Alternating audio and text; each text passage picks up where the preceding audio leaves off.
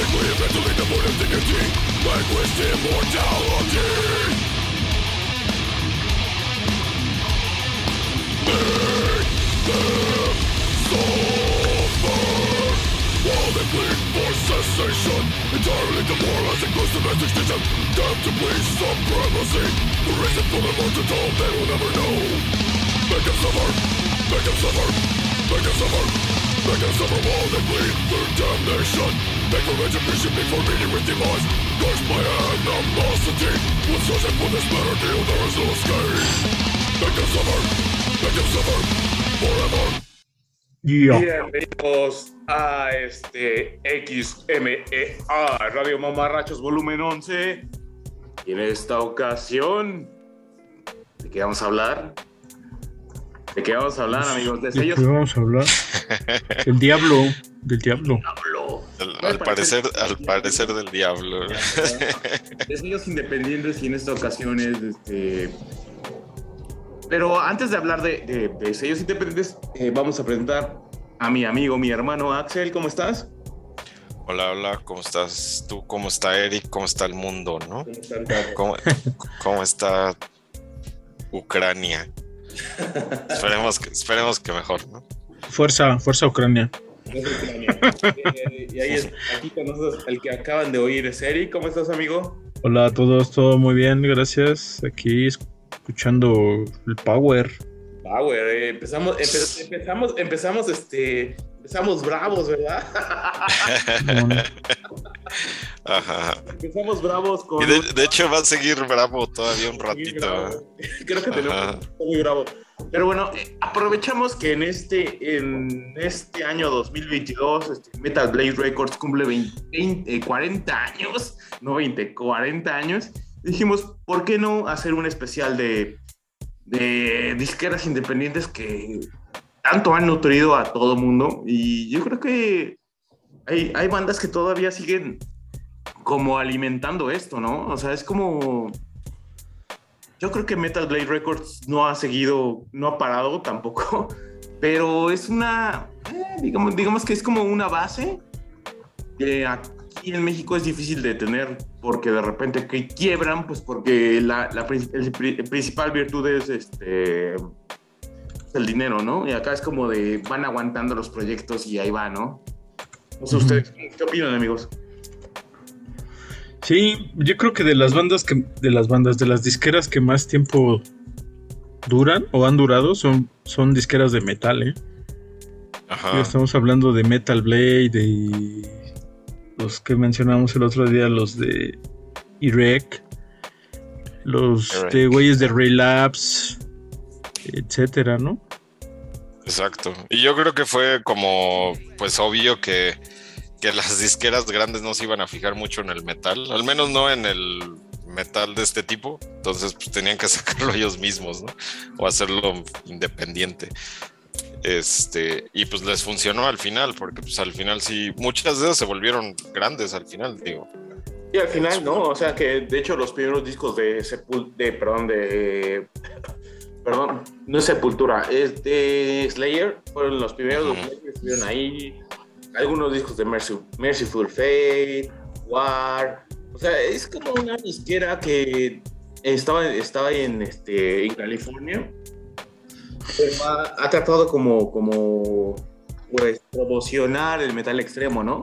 Y en este caso, pues los de la casa siempre han sido los, los, este, los Cannibal Corpse, que son una, pues ya, ya ni siquiera es como una banda a seguir, es, una, es un estandarte, es una de las bandas más añejas del death metal yo creo que difícilmente hay como un estilo tan visible como el de Cannibal Corpse. Bueno, hay como demasiadas, como dijimos una vez, ¿no? De, este, de que, de que debe ser un experto en, dedicar bandas de, de, metal y de, de greencore, pero creo que Cannibal Corpse es muy, muy, no sé, no es tan difícil de identificar por, por algo, ¿no? Porque es death metal o Brutal Death Metal. Nacidos en el 1988 en Buffalo, que de hecho mis dos propuestas que puse este, esta, en esta ocasión son de Buffalo.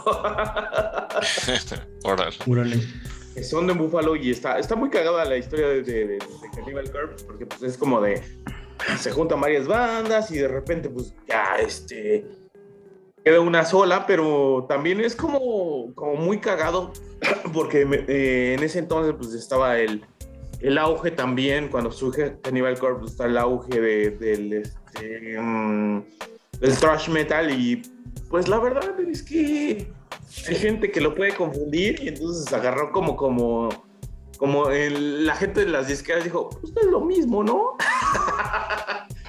Ajá. Eh, les dieron, o sea, en general, Metal Blade Records nunca ha sido como famosísima, pero tiene acuerdos con, con disqueras grandes para la distribución. Una cosa es maquilar el disco y otra cosa es distribuirlos. Distribuir.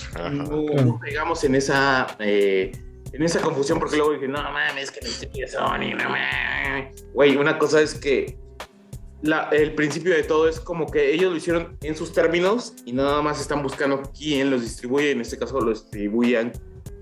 Cada disco fue diferente porque lo distribuían diferentes este, disqueras.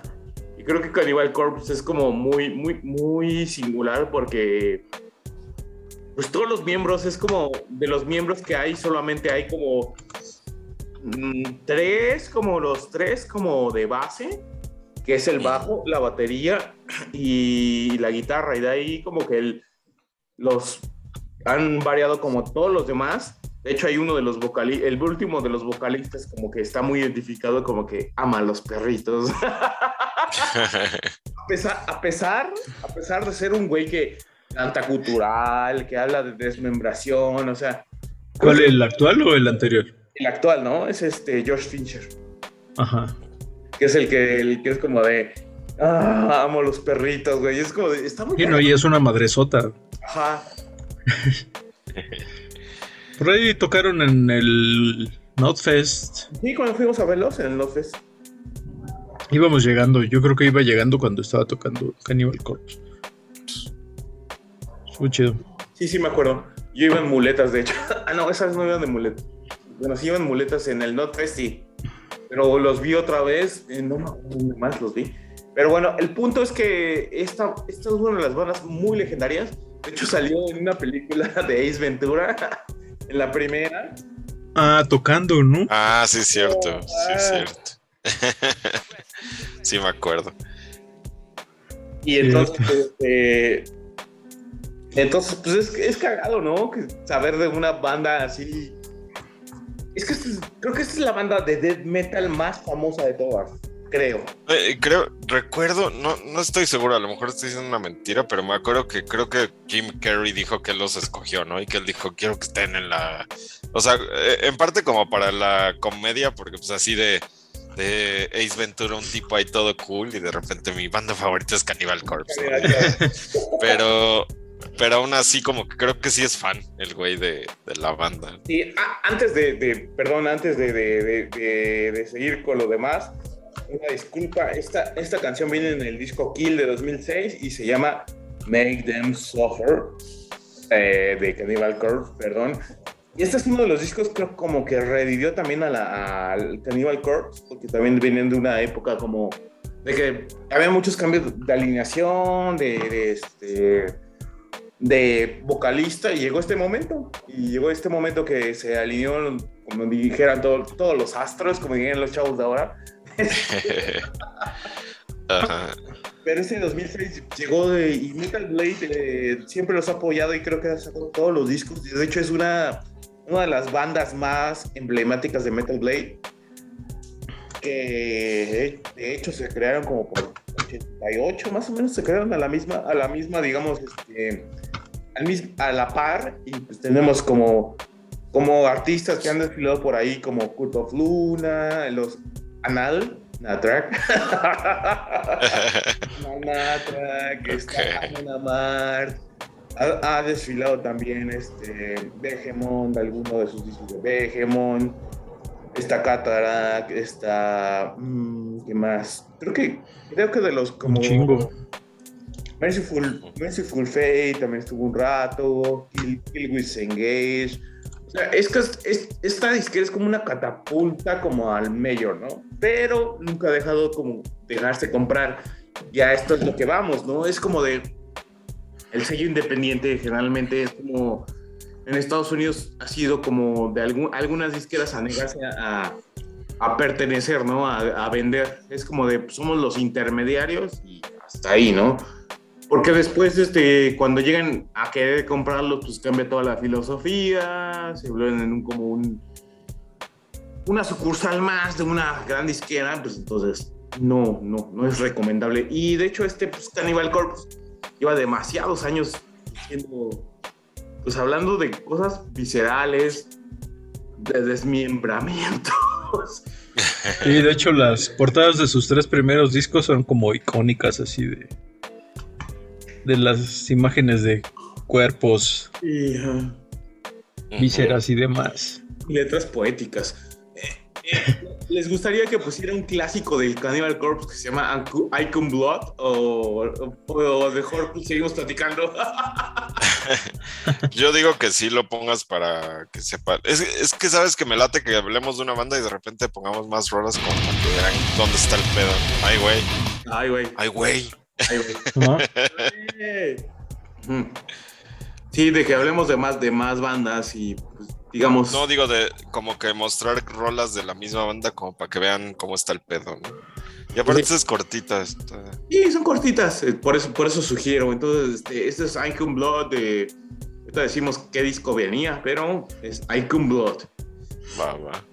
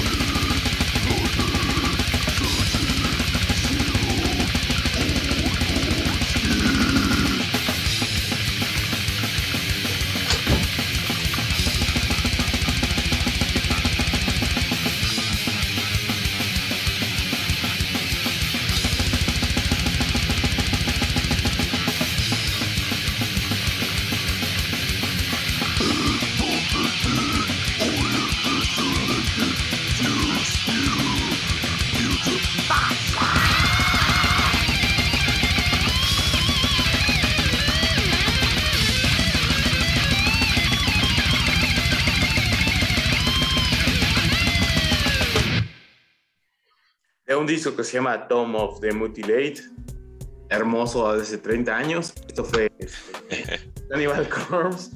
Y una canción que se llama, un clásico se llama Icon Blood y es como de...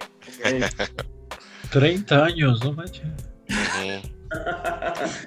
De hecho, es como un, un poco, es como eh, Cannibal Corpse y un poquillo contemporáneo de, ¿cómo se llama la, la respuesta inglesa? ¿El Napalm Death? No, el Napalm Death, los otros, los otros también que estudian anatomía más o menos como el Cannibal Corpse. Mm, Carcas. Carcas. Sí. Ah, Creo que Carcas es más grind. Grind. Esto, esto, es como más death metal y el otro es grind, que grind es como un poco más punk, ¿no? Punk con un poco de metal. Eh, ¿Quién sabe? Ajá.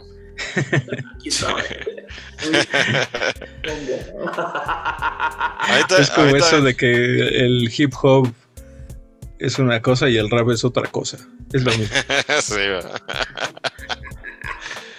sí, eso de bueno, como siempre hemos dicho, ¿no? De las etiquetas es bien complicado, ¿no?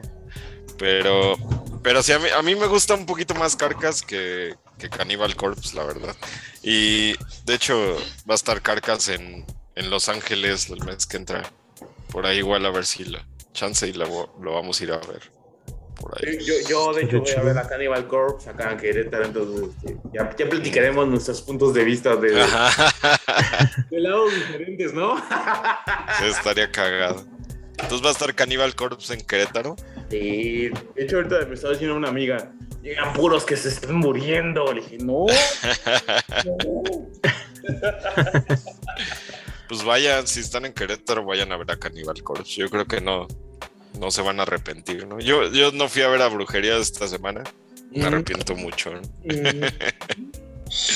Acá en León. Pues, está cabrón. ¿Por qué? Porque tus ojos en tu corazón. La verdad es porque me dio hueva, porque fue un jueves, pero hubiera sido en viernes y hubiera ido. Ah.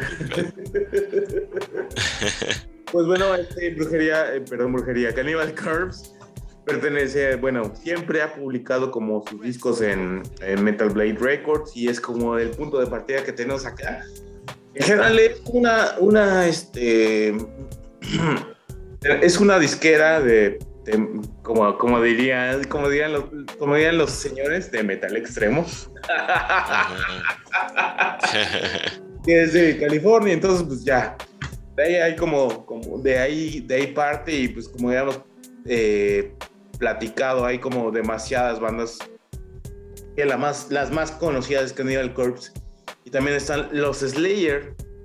Pero bueno, el punto, el punto de este podcast es como de, mostrar como, como que existe el mundo eh, independientemente de las, labor, de las majors.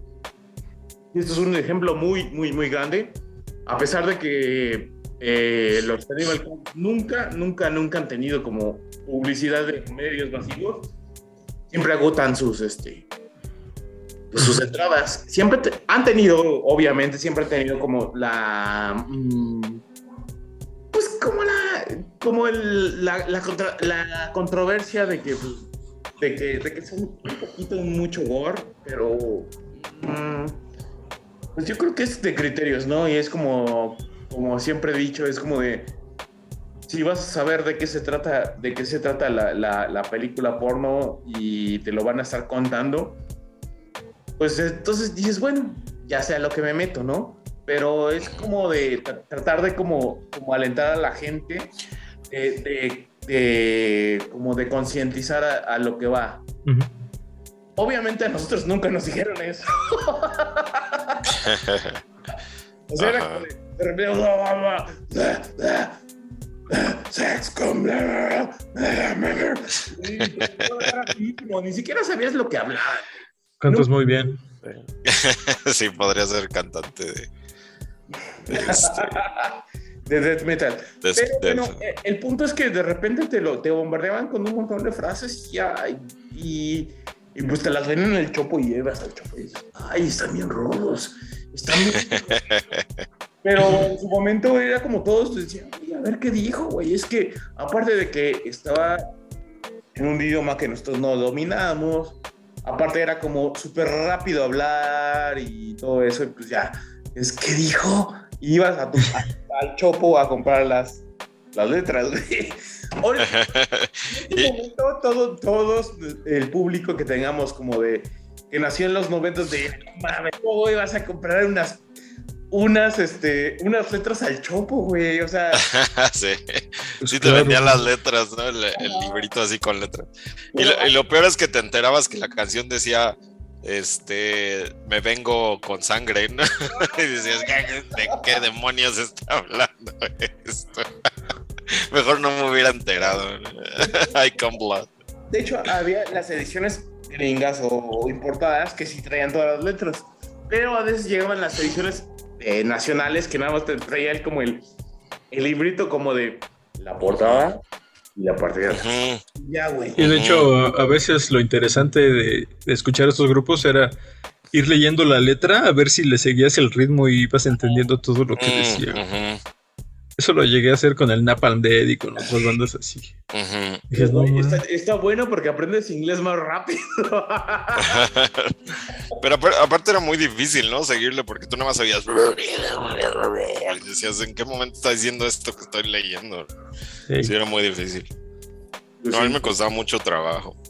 Más en el gutural, ¿no? Sí, era muy, muy difícil en el gutural. Sí. Sí, de hecho, es que uno de, la banda de, ellos este, tuvo un problema. Mm, a ver, lo voy a buscar porque no me acuerdo. Es el, un guitar, uno de los guitarristas este, tuvo un problema de que estuvo arrestado. ah, eh, Fue, se, volvió ex guitarrista porque, eh, pues, digamos que el señor violó su, su, este, su libertad condicional y pues de repente empezó a amenazar gente con su pistola. Nada más, ¿no? ok. Nada más. Nada más. Entonces de repente pues lo empezaron a... Eh, empezó a hacer como cosas como no, no, no gratas. De repente, es que también se le metieron ideas como tipo trompistas, entonces este, creo, que, creo que no fue nada bueno como Ok. Está bien, pues vamos con la siguiente canción, ¿no? Para continuar hablando de disqueras. Así es. La siguiente, de hecho, también está bien, bien heavy, ¿no?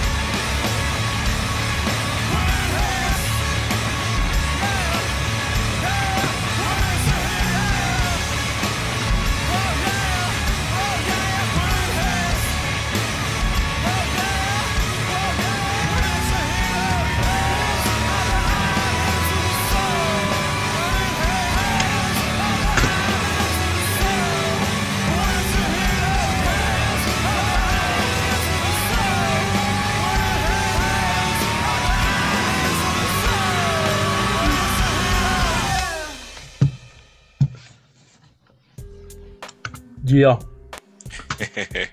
pues ahí está esa bonita canción. La canción se llama The Hit.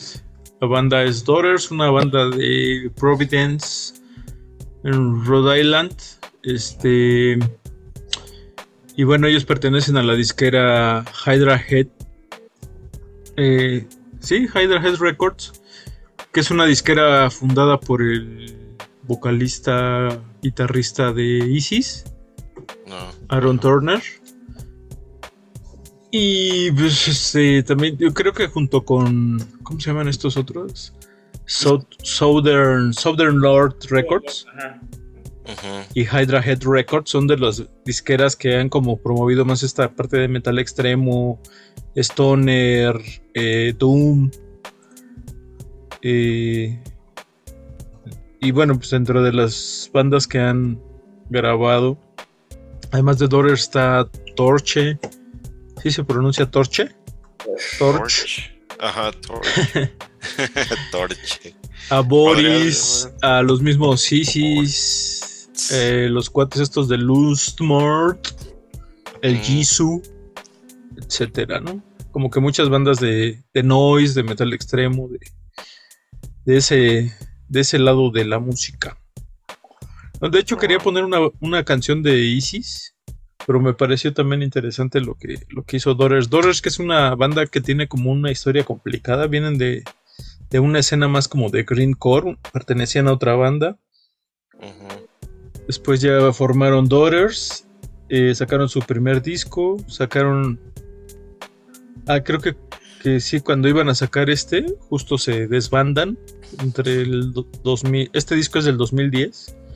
Creo que de 2009 al 2013 no hicieron nada y después se volvieron a juntar.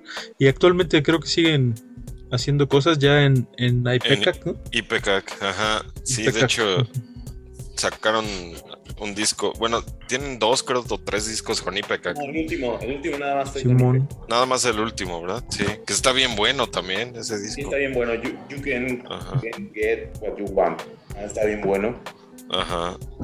Y está chido. De hecho, para este disco, que es el disco homónimo, ni siquiera hicieron gira. O sea, salió el disco y después se desintegraron, se enojaron, tiraron las muñecas y ya después se, re, se reincorporaron, porque creo que hasta 2013. Pero está bastante chido, me gusta, me gusta mucho lo que hacen porque no es como un noise clavado. O sea, como que hacen mezcla de toda esa influencia que tenían del, del hardcore, greencore, con cosas de noise. Y se escucha chido, ¿no? Digo, no nada tan clavado.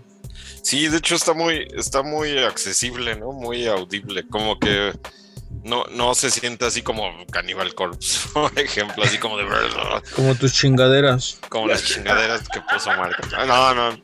Ok, no, yo... no, de hecho también me gusta Cannibal Corpse, como decía, pero, pero no, me gusta más esta onda que traen los Dothers, así como que está bien chido. Y, y es este como como un metal, como les digo, como a mí se me hace como mucho más accesible, ¿no? Como para las las masas. Pero pues digo, son banda al final como que también bien desconocida. Pero yo creo que yo, yo los conocí cuando sacaron su disco con, con Ipecac. No los conocía y dije, ah, están bien chidos, me gustaron mucho. Pero aún así, aún así, como dijeras tú, de, como para que fuera de masas, no pegó, ¿eh? O sea, es como de... Sí, no. no. Aunque yo creo que se, volvió como de culto, ¿no? Por eso mismo de que ni daban conciertos ni nada. Ajá. Exacto. Y yo creo que es lo que pasa mucho, es lo que pasa mucho con estas bandas de disqueras independientes, como que se vuelven de culto. Y por eso tienen, de repente llenan sus lugares donde hacen conciertos porque son así de culto. Como que la gente los, los sigue mucho su, su, su fan, su ¿cómo le llaman? Su este núcleo de fans, así como que son muy leales. Está, está bien chido eso. Y sí. pasa mucho con estas bandas de disqueras independientes. Y, hay bandas que nunca salen de la disquera independiente, pero hay otras que sí de repente se vuelven más famosones. Y sí, se y se los llevan. Es como, como decía Marco, ¿no? Es como el preámbulo para que algunas bandas salten a contratos mejores, ¿no? Que es básicamente eso. Exacto. Y, eh, algo que encontré como en común de estas disqueras es que siempre hay como un un cabecilla que es o músico, pertenece a alguna banda. Generalmente. Y que quiere como hacer algo, ¿no? Con la movida. En este caso, el, cuate de Aaron Turner de Isis. El de Southern Lord Records, pues es Greg Anderson de, de Zoom, Zuno. De Zuno y creo que también toca en Goat Snake. Que es una banda de, de Stoner. Ah, sí, que también son bien buenos Snake. Y bueno, de las disqueras que vienen, que vamos a hablar ahorita, también hay casos. También, no, de hecho ya las dos que puse son totalmente de, de, músicos, totalmente. Simón. Pero no sé si quieras hablar algo más de esta banda, de esta disquera, o ponemos la que sigue. Pues vamos a la que sigue. La que sigue, que se llama. La rola se llama Exterminating Angel. Que me voy a extender un poquito porque soy bien fan de, de la banda, del nombre, de la disquera, de todo. Eh, la banda se llama Secret Chiefs 3. La rola Exterminating Angel. Y aquí está.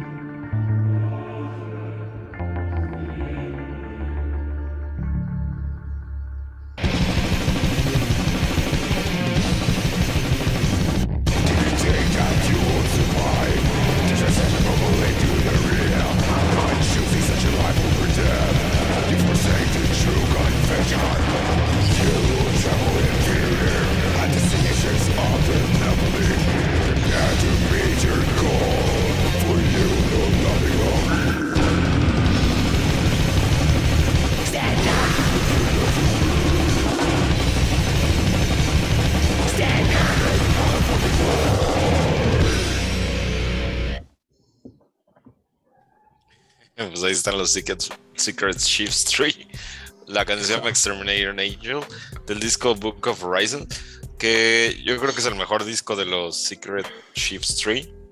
El, el grupo, bueno, la disquera se llama Web of Mimicry, que digo, estamos hablando un poquito de IPK, que la, la disquera de IPK que es de Mike Patton, como ya hemos hablado un chingo de Mike Patton. Pero esta disquera es de Trey Spruance. Trey Spruance es el guitarrista de Mr. Bungle. Este, y pues sacó su disquera, principalmente para sacar discos de, de este grupo que se llama Secret Chief Street, que es de él también, de, de Trace Yo, yo creo que sí empiezan muchas disqueras, ¿no? Como para sacar sus discos de sus grupos. Yo creo que es como la principal motivación, ¿no? Que dicen, bueno, tengo un grupo, nadie la va a firmar, nadie lo va a firmar, pues voy a hacer mi disquera.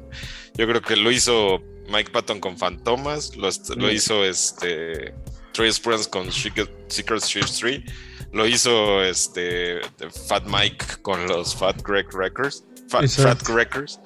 Este, pero pues yo creo que muchos músicos lo hacen lo mismo. Eh, esta disquera ha, sacado discos de Cleric, de Stratosphere, que es una de mis bandas también que me gustan muchísimo, de Faxed Head, de un grupo que se llama Dengue Fever, que también me gusta un montón. Ah, Dengue Fever es muy bueno. De hecho, hay una película, ¿no? De que tiene como la música de, de Dengue. De Dengue Fever, sí, es un bien bueno. Ghost World.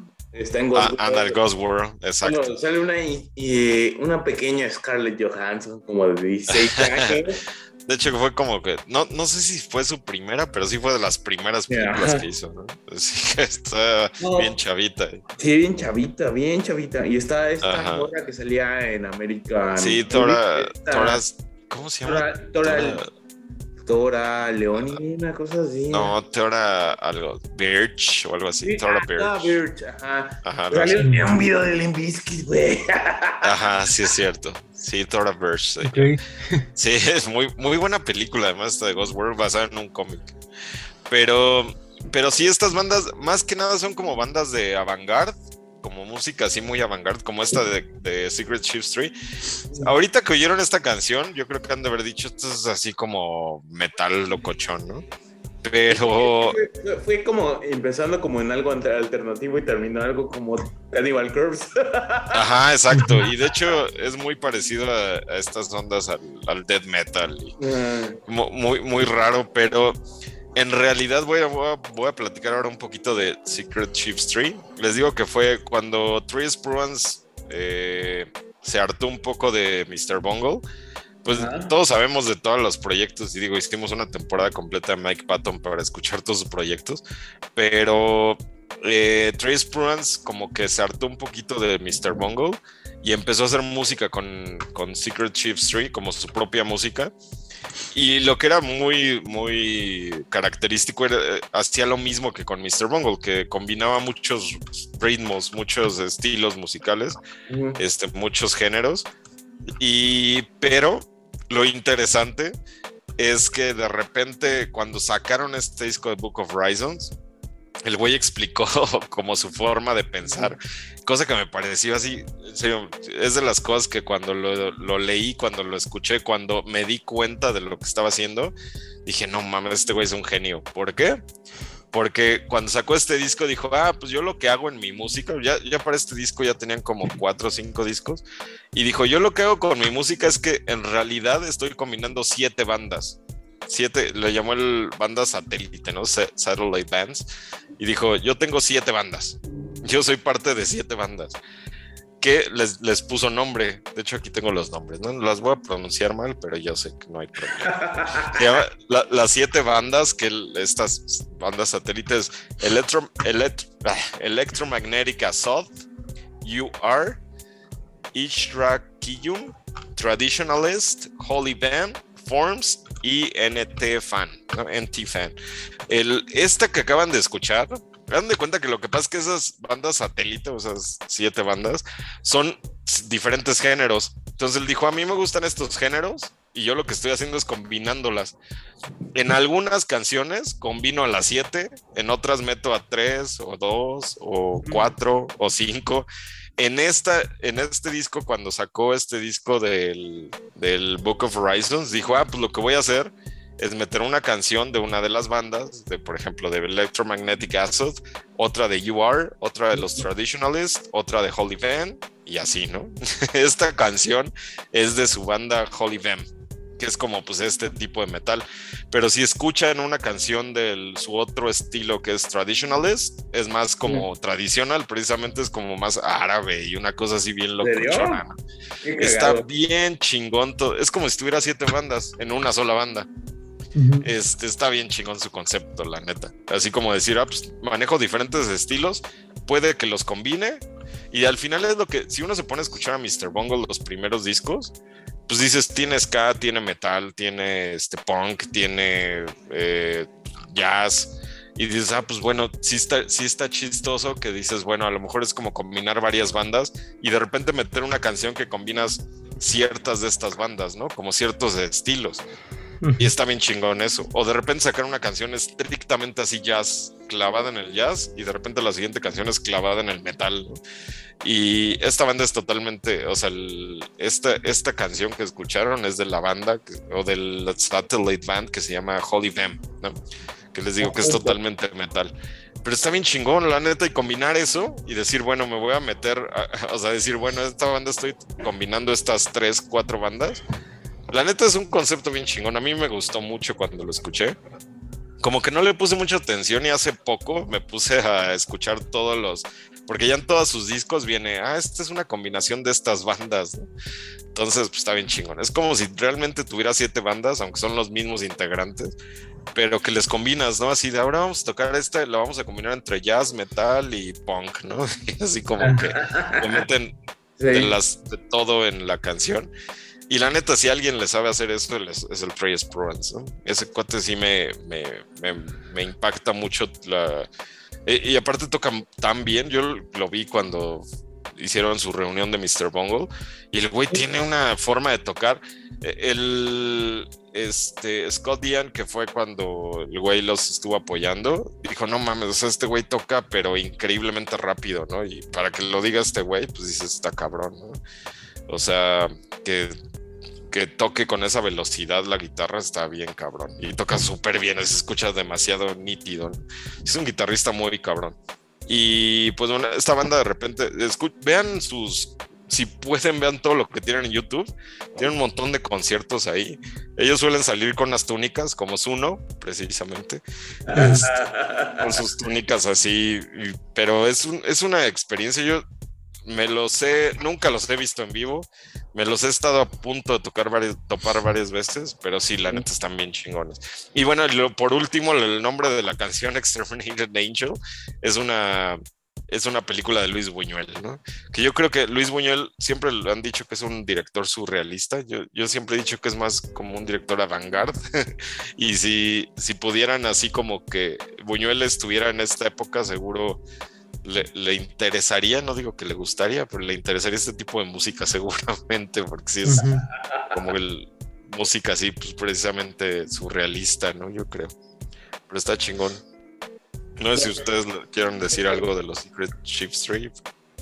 Pues yo creo que. Ya los, ya los habíamos escuchado por ahí con el tema del Halloween. Recuerda mucho esa canción. Ajá. Pero sí, yo creo que justo a, y eso fue ya hace varios años, ¿no?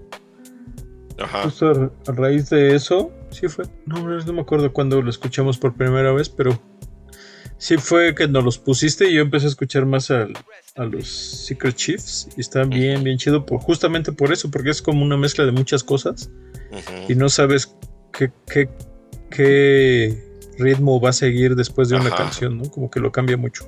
Exacto. Sí, es lo interesante de sus discos. No por nada ha estado con Mike Patton, o sea, Independientemente de. Yo creo que lo. Estuvo un tiempo como peleado con Mike Patton hasta ahora que.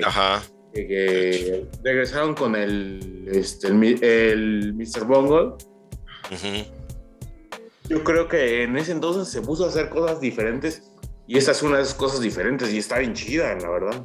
Está bien chingón. Si pueden, escuchen ese disco completo, se los juro que nos van a arrepentir. Es tanta mezcla de tantos ritmos, son estas siete bandas que las combinan todas las canciones y llega un momento que dices, no manches, es como estar escuchando un disco con siete bandas diferentes, pero pues, pensando que son los mismos músicos, está bien chingón, la neta. Eso es bueno, y la verdad es como de... Yo creo que también eh, por, por, por eso mismo, este, también él como, como se trató de como decir, güey, es que no puedo, no puedo meter todo esto en, en las bandas que, que, me gustan, ¿no? Y entonces digo, pues este es mi, este es mi, este es mi, este, este es mi proyecto y aquí lo voy a yo quiera, ¿no? Porque también es difícil, güey, o sea, quieras o no, o sea, en los proyectos se ha visto involucrado él Mr. Bongo, es como de, pues esto no cabe a veces y no es por mamón, es porque tiene otros cuatro enfrente que son igual que él, entonces es como sí, no, bien difícil. Y de hecho, pues, los discos de Mr. Bongo, tú los oyes y es como de, quiere un poquito de esto. O sea, exacto. Porque es como la aportación de él. exacto. Entonces es como de, güey, qué pedo, güey.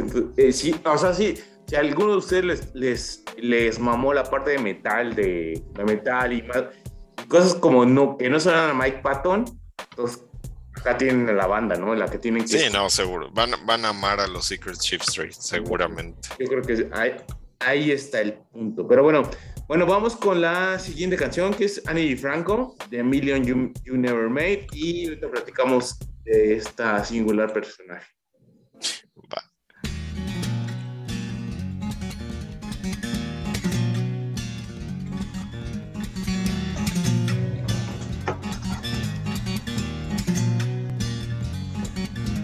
The air comes off the ocean and the city smells fishy. The air is full of fish and mystery, whispering who, what, when. And I'm warning you, I'm weightless. And the wind is always shifting. So don't hang anything on me if you ever want to see it again. Yeah, I'm telling you, I'm different than you think I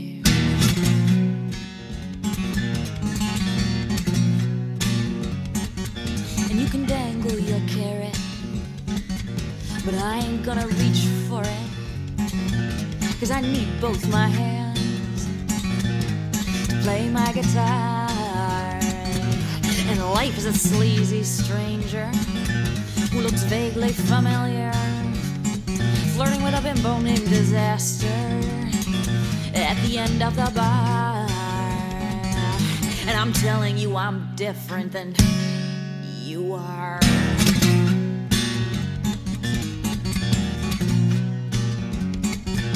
And at night when you're asleep, self hatred's gonna creep in, and you can blame it on the devil. Yeah, the one whose bed you sleep in. And don't tell me what they did to you as though you had no choice. Tell me, isn't that your picture? Isn't that your voice? If you don't live what you sing about, your mirror is gonna find it.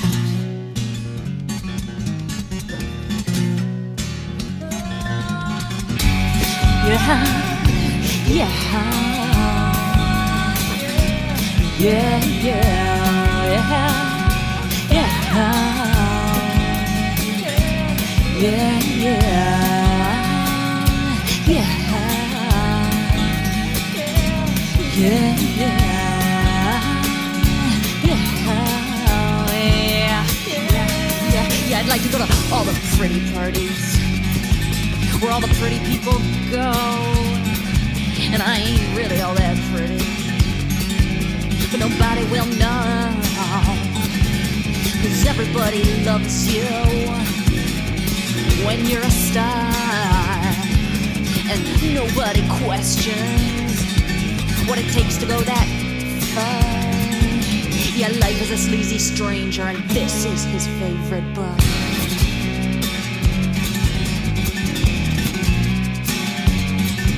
And no, I don't prefer obscurity, but I'm an idealistic girl, and I wouldn't work for you, no matter what you pay. And I may not be able change the whole fucking world. But I can be the million that you never. Yeah, I can be the million that you never. I can be the million that you never. I can be the million that you never. I can be the million that you never. I can be the million that you never. I can be the million that you never. Yeah, I can be the million that you never made.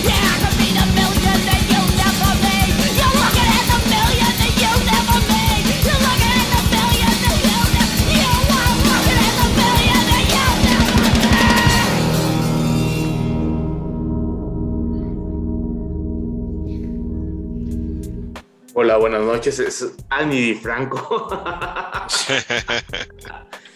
y esta canción se llamó The Million You, The Million You Never Made.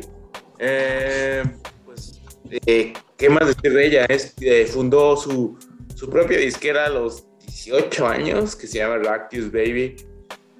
Y es como de esos ejemplos muy, muy raros en la industria de la música que se salió con la suya. O sea, porque generalmente pues, nadie se sale con la suya cuando eres independiente y es como, ella sí, es una cantante punk, eh, punk folk, eh,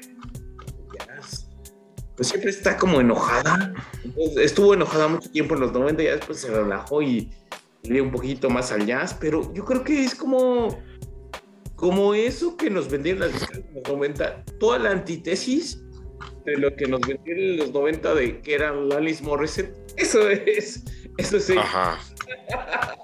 Sí, totalmente. Yo, yo creo que entre Annie de Franco y Fiona Apple eran realmente las, las rudas, ¿no? Del, Ajá, la ruda. de la música alternativa. Era realmente la música alternativa, yo creo.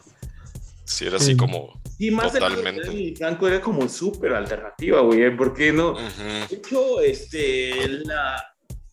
Supongo, supongo que pues, tuvo el privilegio de poder comprar, o a lo mejor le iba tan bien, mm, no sé, güey, o sea, tampoco voy a especular ni nada, pero una eh, hizo la base de Righteous Babe, eh, compró una capilla que se iba a derrumbar como parte de ese de reparaciones. Entonces dices, güey, sí. Qué chingón. Y ella es de Búfalo también, y es como de. Miren, amigos, el pueblo de Búfalo sí puede dejar, sí, puede dejar este, gente que, pues, que le gusta, que le gusta la música. Uh es el rock? La música. Entonces, este, yo creo que Dani Franco es como muy, una como, siempre ha sido bien marginada, va a ser marginada. Eh, pero yo creo que hay como gente como nosotros que pues la valoramos. Pero en general es como de, pues, todo el mundo te va a decir, o sea, en los libros de historia, que estuvo Sherry Clow, que estuvo esta... Esta Alice Morissette. Pero hay una, hay, hay una de las personas como 100% independientes y que en, y en ese momento jaló mucha, mucha gente en esta canción, es como una de ese disco, jaló mucha gente y, traía el espíritu, el espíritu pues, súper, súper, súper, súper este, de activismo, de... En ese entonces era la... Eh, hace 30 años, perdón, perdón por decir este y por estar viejo, pero hace 30 años también había un movimiento feminista no es nuevo, chicas, pero tampoco es como. No, venimos aquí a leccionar, ¿no? Nada más venimos a, decir cosas como que pasaron. O sea, no. Hasta ahí me quedo, ¿no?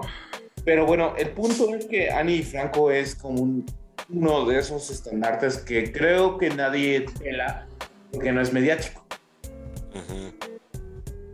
Y es una de esas personas que wow. O sea, es como, es, si ha sido un make yourself desde que, la conozco, es como un make yourself.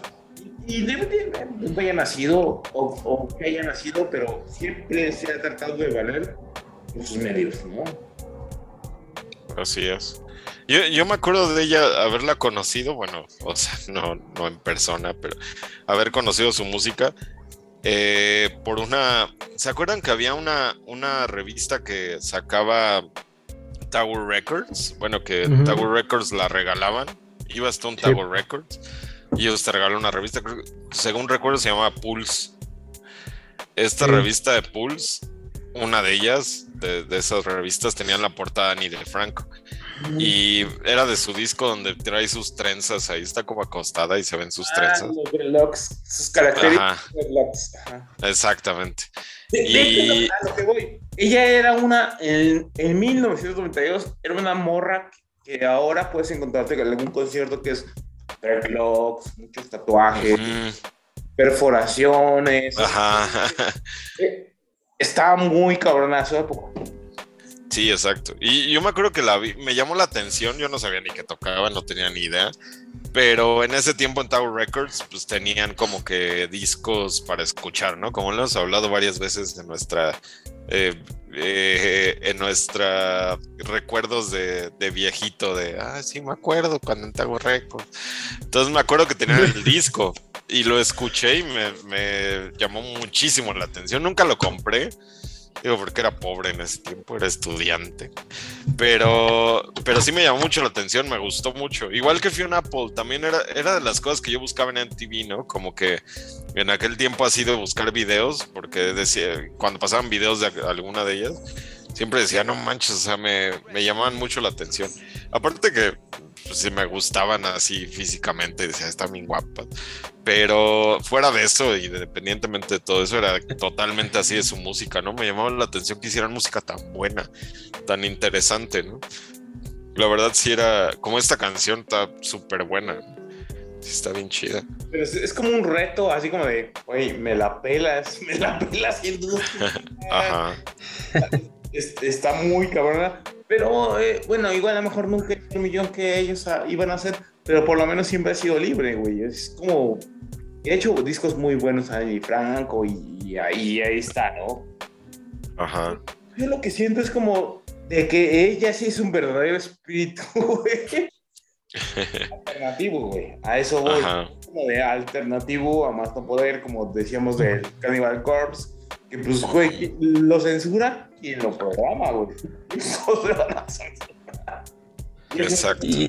Entonces, es, es, otro punto de que ella también es como, yo por aquí voy, bla, bla, bla, bla, Y ella es como mucho más, tiene más actitud que muchas cosas que últimamente hemos visto. No voy a enumerar nada, pero es como de, de eso, es como, de, Annie Franco era como era la persona que se, que se quejaba antes de todo esto, que últimamente ya han pasado 30 años. Se quejaba de, lo mismo que de mucha gente se queja ahora. Y es como. No es triste, pero es como de wow. ¿Qué. O sea, ¿qué tanta razón tenía ella? Pero últimamente es como que ya, ya le vale madre, Ya, ya tuvo, estuvo tanto tiempo quejándose de eso que es como de, ay, güey, ya. Y, hablando de su disquera, ¿produce alguien más o editan a alguien más o es solo para ella? No, eh, yo creo que el más famoso, lo, más famoso que tuvo es Andrew Beard, que es como un vato que indie, que tocaba como... Pero ella, ella, genera como talento local y ella siempre ha tenido como ese pedo de generar talento local, talento local, talento local. Y está chido, güey. Al final de cuentas es como, ah, está chido, güey. Si yo como igual a lo mejor no le va a dejar tanto varo, pero por lo menos va a proyectar gente con talento, güey. Y eso es bueno. Yo es lo que siento que es bueno, pero siempre ha sido ella así. Pero su, no su, este, su disquera no, ha impulsado. Lo más famoso es eso. Andrew Beard, que es como super indie. Eh, yo creo que nada más poquillos hipsters lo identifican, pero no, en general no. No, no, no. No, no tiene mucho, güey pero yo creo que ella no quería eso, güey. Es a lo que iba. O sea, si hubiera hablado, dicho, no mames, que quiero apoyar a, las nuevas bandas y de repente, eh, sin, sin hacerlos, este, ¿cómo decirlo? Pues así apoyar a las bandas, ¿no? Y de repente así como decirles apoyo, güey. Y de repente fueron súper famosas, pero de repente ya se volvió millonaria y era como de, ah, vaya, vaya, no le importa la música. Pero en este caso, pues es como de, si le importa la música, apoya a gente que pues le gusta mucho, güey. A lo mejor. Pero que a lo mejor este, es gente que no. quería opinar mi perrita aquí. Opina, opina. Pero este, no, no, es gente, digamos que no es gente que, le importa a, nadie más. Está bien. Sí, pues sí. Pero pues sí, es, como el, claro ejemplo de, la, de las disqueras totalmente independientes, ¿no? Totalmente, este, que, que, hacen música por pasión, ¿no? Más que por querer vender discos y hacerse famosos. Es más bien como que la pasión de hacer música, ¿no? Y es lo que tienen las disqueras independientes, pues al final son bandas que quieren mostrarle su música a la gente, pero nada más, o sea, no, no, no tienen la pretensión de hacerse millonarios o famosos o eh, hacer música por eso, sino porque pues, les gusta, ¿no? Hacer música y al final pues, la quieren, se la quieren mostrar a la gente, ¿no? Pues así de, pues, mira, ahí está mi música. Y de menos, o sea, como de, de mostrar y decir, ¿sabes qué? Pues ahí está mi música, este, como voy a medio vivir con lo que me digas. Ajá. No, y aparte, pues como dices, esta, esta, estos músicos como Annie DeFranco que tienen todo un concepto y tienen toda una ideología y que la muestran en su música está bien chingón. O sea, la verdad, sí es, es de las cosas que uno agradece. Son un ejemplo de, de bandas, de bandas que pregonan lo que dicen. ¿Yo? Sí. No. Ah, ella. Yo dije, yo. Pues, deja, pienso en cuáles. No, pero digo, hay, hay muchas bandas, ¿no? Que, hay muchas. precisamente. Pero bueno, vamos con la siguiente banda. Eh, Eric, por favor, ¿puedes presentarla? Ah, claro, la siguiente canción se llama My Sweetest Headache Waltz, una canción de Descartes a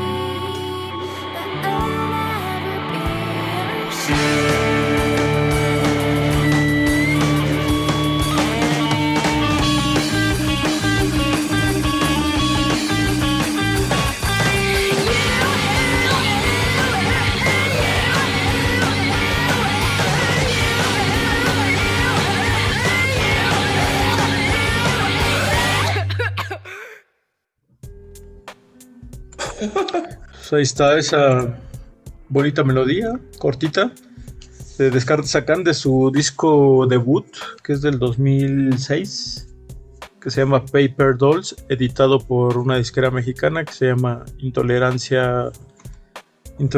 Discos Intolerancia, ¿no?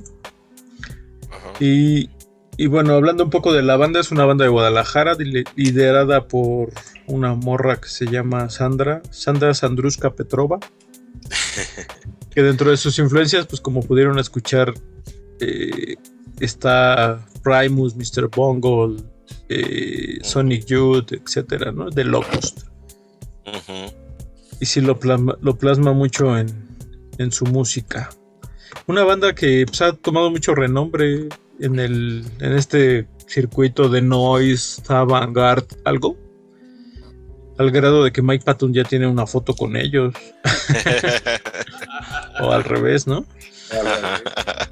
ellos tienen foto con Mike Patton por, No, pero sí, creo, bueno, no sé si ya viven en Estados Unidos, pero como que ya esa escena. De hecho, el último disco lo editó Cleopatra Records.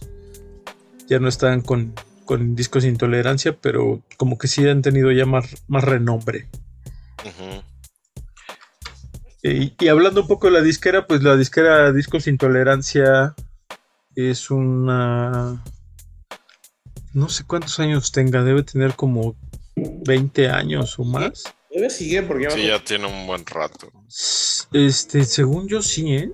El primer disco que según editaron fue el primero de La Gusana Ciega, Merlina, que fue en el 96. Y bueno, es una disquera que formaron justamente lo que platicaba hace rato, Jerry, Jerry Rosado, que era miembro fundador de Rosado. Jerry, Jerry Rosado. Ah, Era una banda que se llamaba Consumatum Est.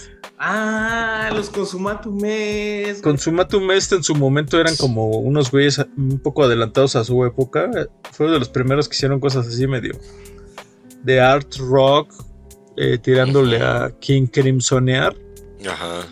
Yo creo que fueron un poco comprendidos en su época, pero aún así editaron tres discos muy buenos. Y bueno, de ahí salió Jerry Rosado, que después, de hecho, el segundo disco de Consumatum se llama Intolerancia.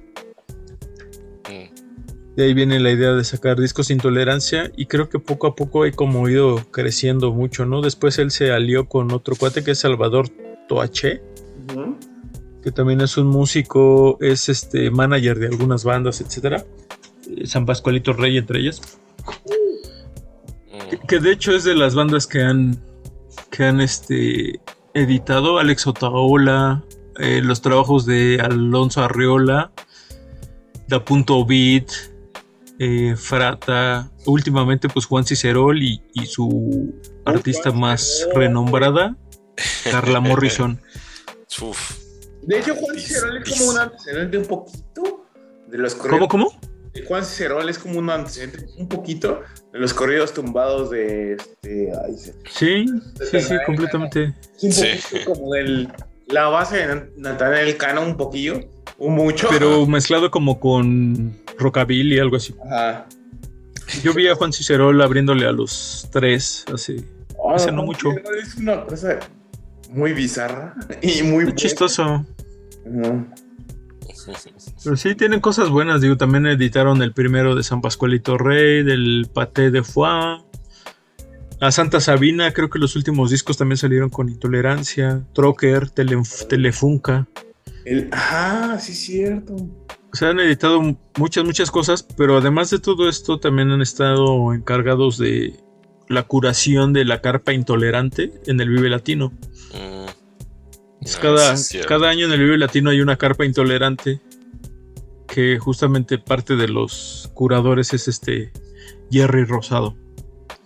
Entonces como que es una disquera que sigue independiente, editando discos, también ya distribuyen algunas cosas de rock este, latinoamericano. Y siguen editando cosas, ¿no? Está bastante chido. Eh, no, recuerdo cuál fue el último que. lo último que han editado. Pero también el, de Guillotina, el último, salió con Intolerancia. Y bueno, también han tenido como que han podido llevar algunos de sus artistas al SXSW, ah, a Glastonbury, sí, eh, al SXSU, Ajá. Entonces como que me parece que es una disquera como que muy, muy importante. Yo recuerdo, tengo por ahí un acoplado de discos Intolerancia, un disco doble que me regalaron en el Vive Latino o me lo vendieron así como por 20 mm. pesos. No me acuerdo. Es cuando empezaban, ¿no? Porque me acuerdo cuando empezaban, hasta estaba como el palomazo informativo como parte de ahí. Exacto. Ajá. sí. Y, también es otra cosa que, la, que tenían, tienen las disqueras independientes que suelen sacar compilaciones, ¿no? Con todas sus bandas. Y eso es bien padre. Porque de repente, bueno, eh, en los tiempos de los CDs, que sacaban compilaciones y era bien padre comprar una con, no sé, 20 bandas, que venía el disco y escuchabas de todo tipo de bandas, ¿no? Que tenían las disqueras, era bien chido. Digo, me acuerdo de incluso Culebra, ¿no? Cuando sacaba sus este compilados. compilaciones. Ajá, y, pues estos de intolerancia y no me acuerdo cuál eran otras disqueras que también sacaban, bueno, la, que sigue, ¿no? también sacaba sus compilados. Este, tenían, había varias disqueras que sacaban compilados y bueno, incluso gabachas que también sacaban sus compilados y era bien padre. Yo, yo me compraba porque luego las vendían en las áreas de los discos que eran como de remate y podías comprar tres, cuatro compilaciones y escuchabas un montón de bandas. Y era pues como lo que hacías antes de todo este auge de las de los de todas estas Discos Alicia sacaba sus acoplados ah, de sí, es cierto. Ándale. Sí, sí pero pues, no, agarró la fuerza que queríamos, ¿no? Surforama 1, 2, 3, 4, 5. Ajá, sí. Creo que, creo que Intolerancia agarra como un poco como la fuerza, pero a base de golpes, la verdad. Sí, pues como todas, yo creo las disqueras mexicanas. Y precisamente la, la banda que viene ahorita, voy a hablar precisamente de eso. ¿no? Va pues. Pero, pero bueno, la, la, la, rola que viene se llama El Fus. Había escogido otra canción de este grupo, pero ahorita voy a decir por qué escogí, escogí esta canción. El grupo se llama Riesgo de Contagio, del disco Un Domingo Familiar, El Fus. Bueno, es que déjenme decirle de este pinche baile que está muy curioso con todo y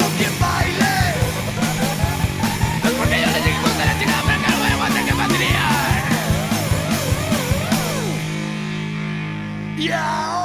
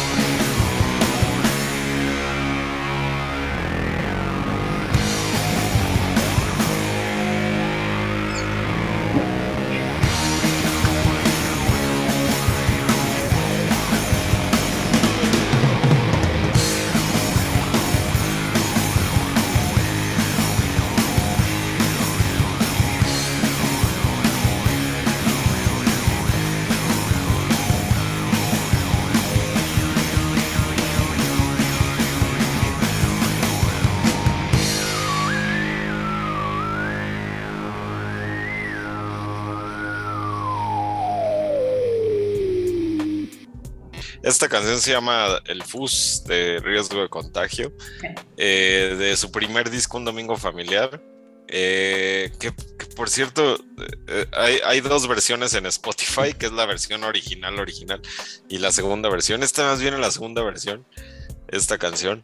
Este, pero bueno, Riesgo de Contagio, una banda de la Ciudad de México, que yo creo que fue la primera banda, no sé, estoy entre Guillotina y Riesgo de Contagio, la primera banda que me gustó muchísimo así mexicana, pero así que me que los amé y los sigo amando independientemente de todo lo que he hecho después. Bueno, Guillotina ya no existe, pero Riesgo de Contagio a la fecha siguen tocando, ya, ya hacen cosas bien raras, pero aún así les tengo mucho cariño, es así como de no importa lo que hagas, yo me acuerdo de aquellos tiempos, es como de, de nostalgia porque es de esas bandas que tocan digo, eh, su música es así como medio garage, medio surf, medio punk, medio metal, medio cosas muy, muy mezclas ahí también medio raras.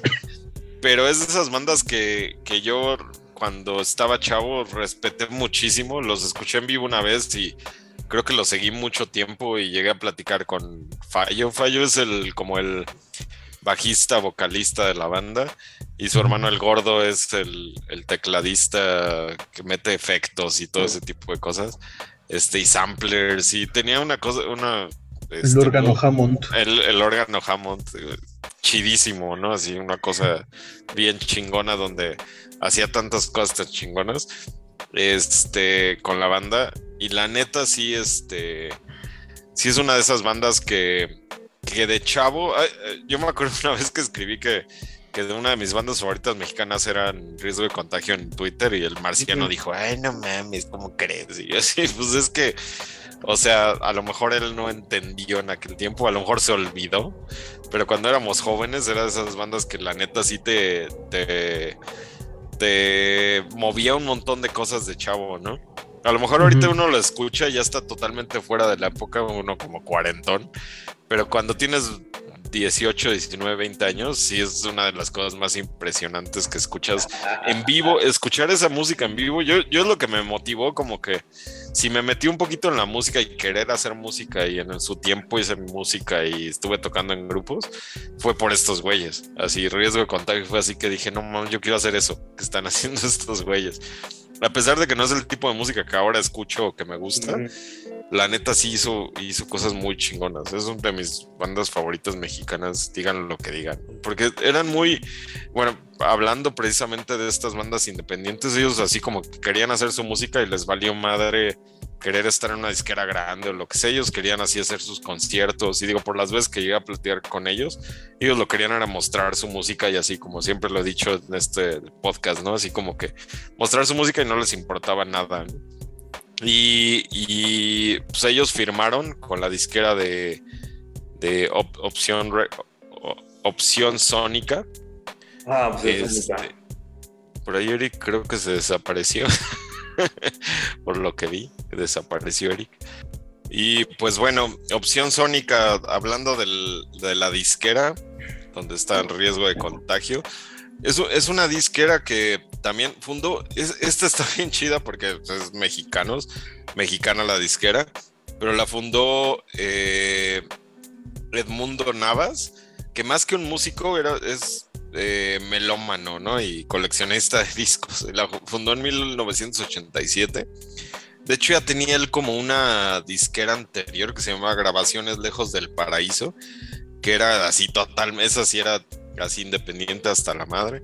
Pero después fundó esta, esta que se llama Opción Sónica. Y lo que me, llama mucho la atención es que las bandas principales, o al principio, pues era más como una, una onda muy este, de bandas tradicionales o como de fusión, que eh, tuvo en, su momento a, a Magos Herrera, a Jaramar, eh, a Iraida Noriega. Iraida Noriega, güey. Ajá, Julio Revueltas, al Cuarteto Latinoamericano, o sea, eran muchas bandas así como tradicionales, ¿no?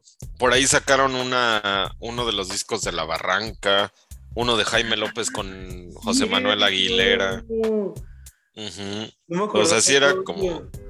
No, no, era totalmente rockero la onda, pero yo, yo por lo que me, me, incliné por esta disquera, de hecho iba a poner una canción de Los Exquisitos, este, que también eran parte de esta Opción Sónica, ¿no? El primer disco de Los Exquisitos salió con Opción Sónica.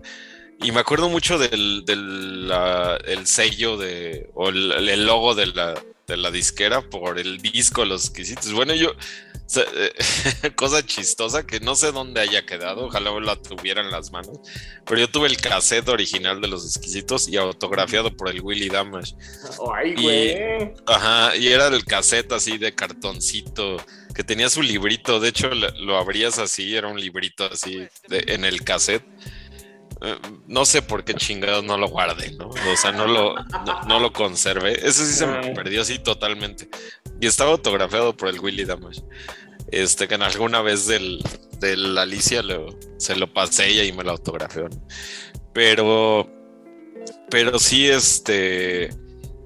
Eh, Opción Sónica sacó el primer disco de los quisitos, sacó los dos primeros de riesgo de contagio y por ahí también el primero de los Acapulco me parece que lo sacó Opción Sónica. Y creo que como tiene razón, el primero de este, de de la Barranca, ¿no? Ah, no, San Rey y de la Barranca hubo como dos, como dices tú, ya, me acuerdo.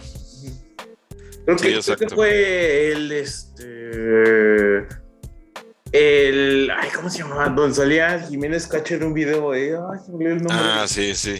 sí, ya sé. Este, ay, se me olvidó el nombre. Sí, no me acuerdo cómo se llama. amarillo el, el, eh, la portada, pero.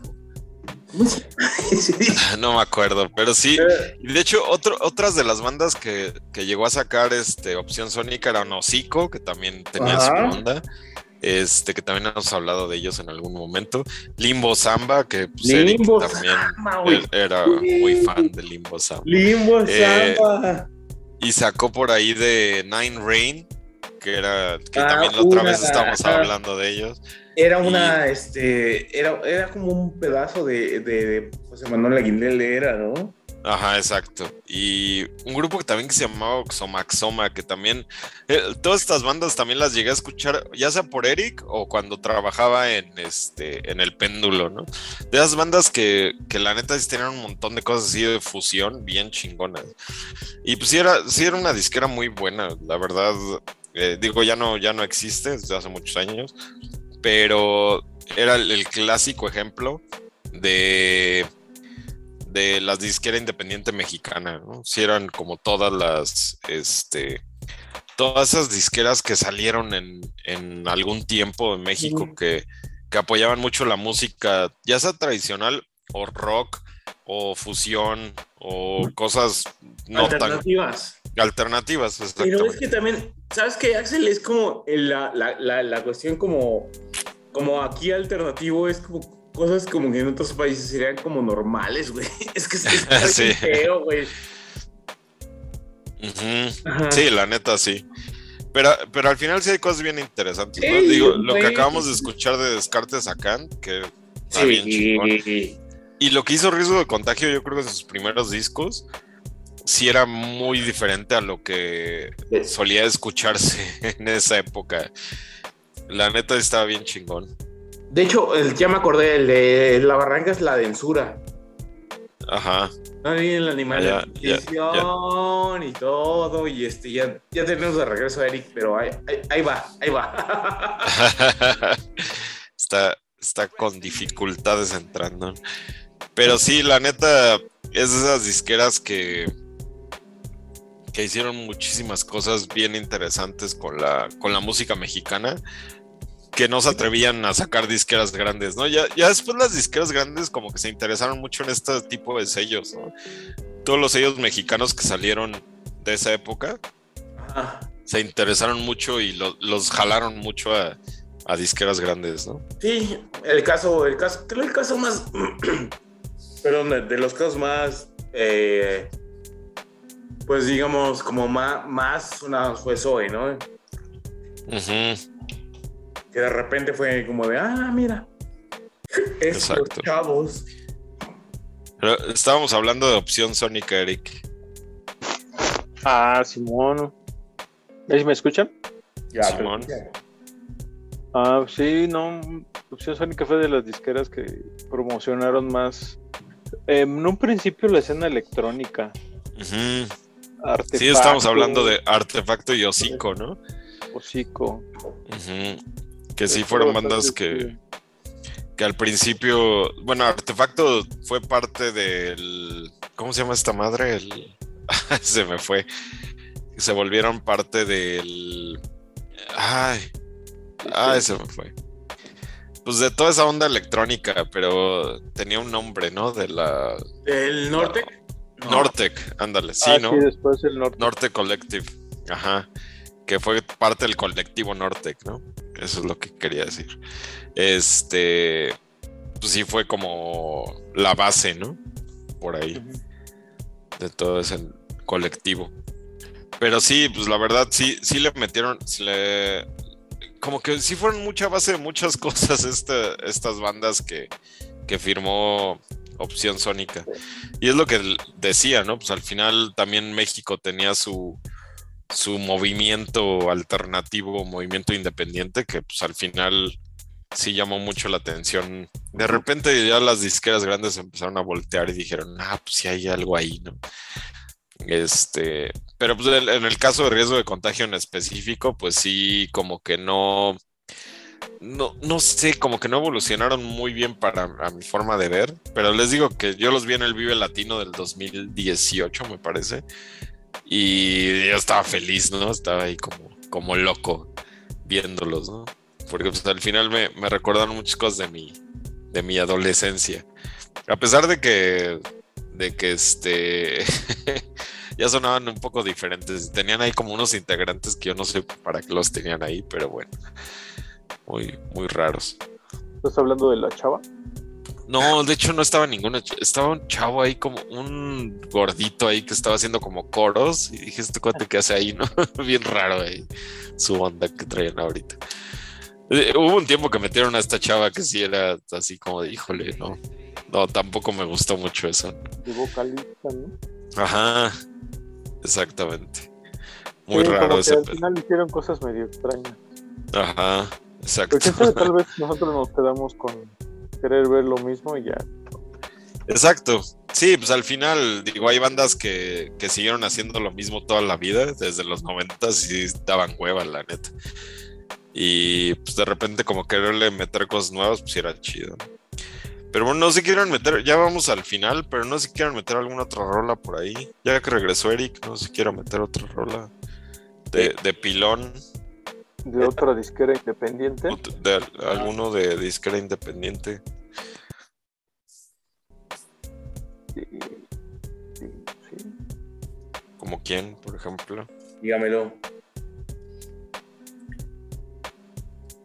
No sé, no, no había pensado otra rola. que me venga a la mente.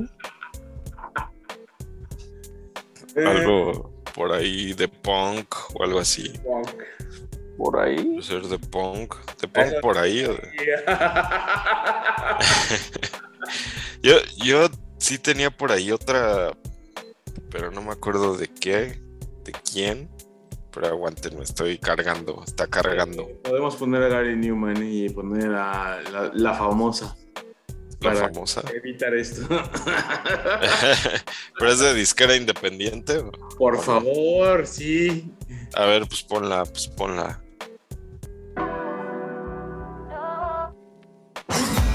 Ese no es. es una mezcla ahí. De... ¿Qué pasó con mi? ¿Qué pasó aquí?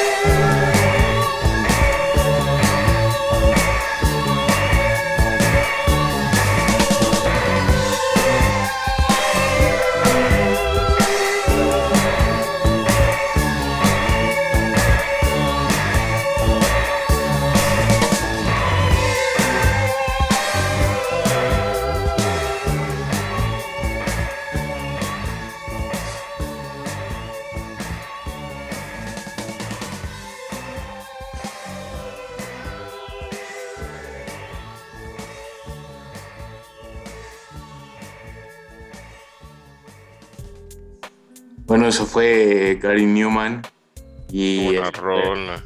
la, la canción que alguna vez los Fear Factory llegaron a eh, a cover, ¿no? Estuvo muy, estuvo muy cagado que yo llegué a eso como por Fear Factory, no sé ustedes. Sí, Sí, de hecho, bueno, Gary Newman, yo, yo no sabía que esto era de disquera independiente. Yo pensé que era como muy, muy. No, yo también pensaba lo mismo, güey, pero cuando Ajá. hace como el dig, te das cuenta que estaba en una disquera pues, que se llama Biggers Banquet, Ujú. Biggers Banquet Records. Además es como de, güey, es una canción, es como un disco de Disco de los Rollings. Y le han dado un montón de vida a mucha gente. De hecho, creo que Mark Lanegan eh, tuvo un disco con Beers Banquet. Ujú. Verga, o sea, como hay un montón de cosas así como de.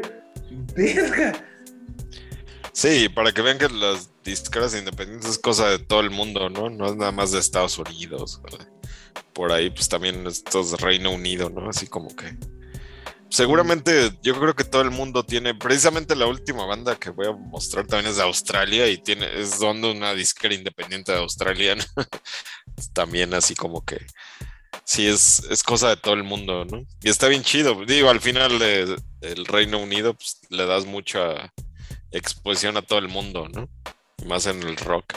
Esta canción es bien buena, me, me recuerda muchas cosas como de ochenteras, ¿no? Totalmente. Claro, ¿no? Ajá, sí, no manches. Está cabrón, ¿no? bueno. Es como de cosas ochenterísimas. Pero bueno.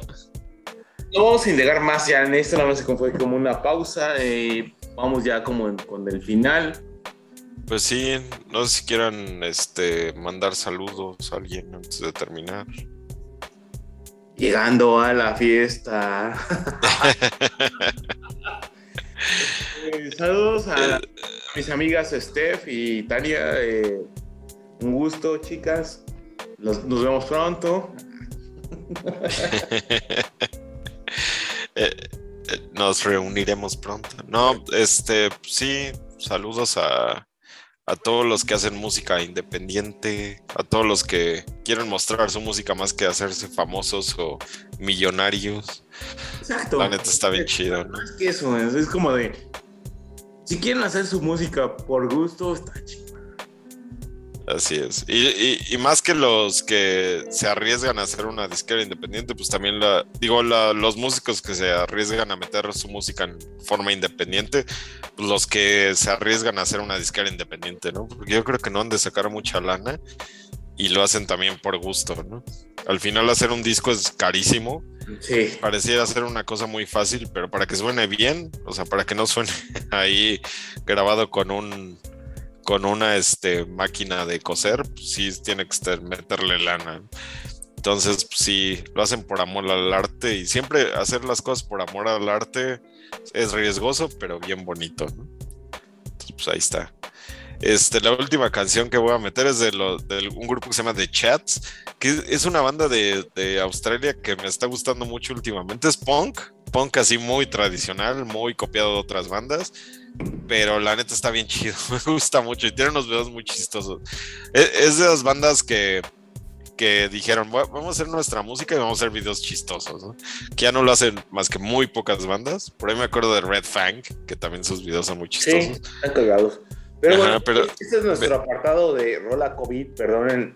Ah, sí, cierto. Exacto. Este es, es Rola COVID. El grupo no es totalmente COVID porque es de- de- viene desde el 2017, pero la rola sí es totalmente COVID. Y pues, la banda a lo mejor no se conoce mucho, pero estoy seguro que en los próximos años va a ser muy conocidona. ¿no? Está, está chistoso. Y las bandas, la semana pasada estábamos hablando de bandas chistosas. Pues ahí está otra banda chistosa. Los videos al menos son pues, como lo que solía hacer los Foo Fighters o como lo que solían hacen ahorita Red Fang, bueno, hace unos años. Bandas que, que hacen videos chistosos. ¿eh? Me, me gusta mucho ese tipo de cosas. ¿no? Esta canción se llama Struck by Lighting y pues nos vemos la semana que entra. Este, que nos vamos a poner religiosos. ¿eh? Era una experiencia religiosa. Exactamente. Va a ser una experiencia religiosa la semana que entra. Este, lo- los quiero amigos, este, un abrazo a, to- a toda la banda que nos escucha. Pues bueno, vamos con lo que dijo The chats.